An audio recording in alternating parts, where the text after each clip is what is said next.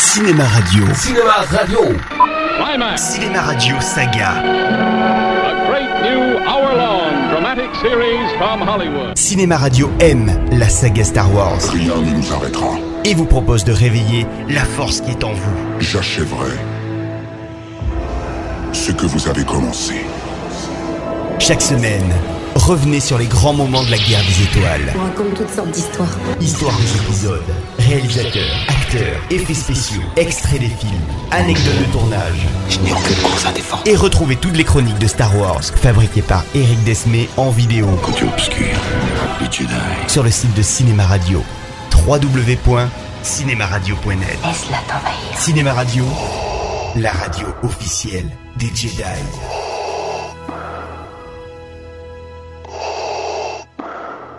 Dossier Star Wars. Les acteurs de la saga.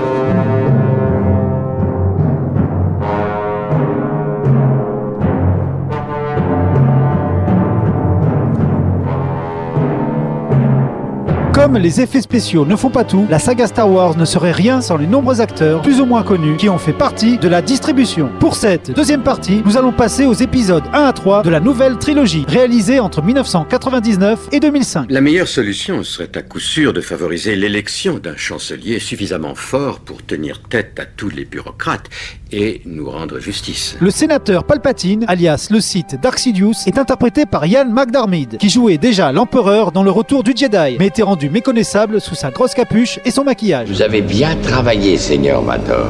Et maintenant, je devine que vous souhaitez continuer votre recherche du jeune Skywalker. Ce qui fait qu'à part les fans, peu le reconnurent lorsqu'il interpréta au grand jour le chancelier de la prélogie. Un jour, je reviendrai pour te libérer, je te le promets. Jack Lloyd, le jeune interprète d'Anakin à 9 ans, fit encore deux films après la menace fantôme, mais retourna dans l'anonymat, détestant la notoriété et les critiques dont il était victime de la part de ses camarades de classe. Je ne pense pas que ce garçon soit à la hauteur. Je n'ai pas confiance en lui. Je ne vous ferai pas injure de vous présenter le grand acteur Samuel L. Jackson. Tout le monde le connaît. Mais ce qu'on sait moins, c'est que c'est un très grand fan de la saga Star Wars. Il a la main mise sur le Sénat et la justice. Il est trop dangereux pour qu'on lui laisse la vie sauve. En effet, pour l'attaque des clones, il demanda à George Lucas un sabre laser violet, alors que les couleurs des méchants sont bleu et rouge et vert pour les Jedi. Et ce, pour la simple raison que portant une couleur différente des autres, le spectateur serait mieux à même de le distinguer lors des scènes de bataille contenant des centaines de figurants. Quel frimeur Ma place est ici. Mon avenir est ici. Il est temps que tu voles de tes propres ailes. La mère d'Anakin dans les épisodes 1 et 2 est interprétée par la grande actrice suédoise Pernilla August, prix d'interprétation féminine à Cannes pour les meilleures intentions, également Palme d'Or, et réalisée par son époux Billy August. Tatooine est très peu peuplée.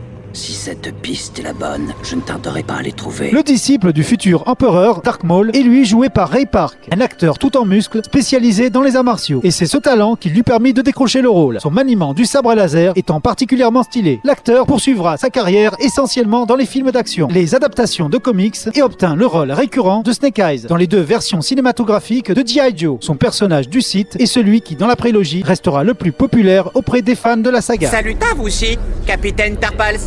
Mais ça revenu Ce qui n'est pas le cas du pourtant sympathique Jar Jar Binks, qui fut tellement détesté par la communauté geek que son personnage apparaît très peu dans le second film, et quasiment plus dans le troisième, mis à part un plan à la fin du film. Mais ça, bleu, bleu les chocottes. Si le personnage est en image de synthèse, il est doublé par l'acteur musicien Ahmed Best, qui fut repéré par George Lucas lors de sa participation dans la célèbre troupe d'artistes Stomp. Ma femme et moi, nous prendrons la petite fille. Nous avions l'intention d'en adopter une depuis longtemps. Elle ne manquera pas d'amour chez nous. Bale Organa, le sénateur de la planète Alderaan dans les épisodes 2 et 3, qui adoptera Leia à la fin de la prélogie, est interprété par l'excellent Jimmy Smith. Cet acteur, spécialisé dans les séries TV, reste pour le public américain l'inspecteur Simonet dans NIPD Blues, ainsi que l'avocat Cifuentes dans la loi de Los Angeles. On l'a également vu en tueur en série dans la saison 3 de Dexter et en président des USA dans les deux dernières saisons d'À la Maison Blanche. Vous êtes content de votre armée?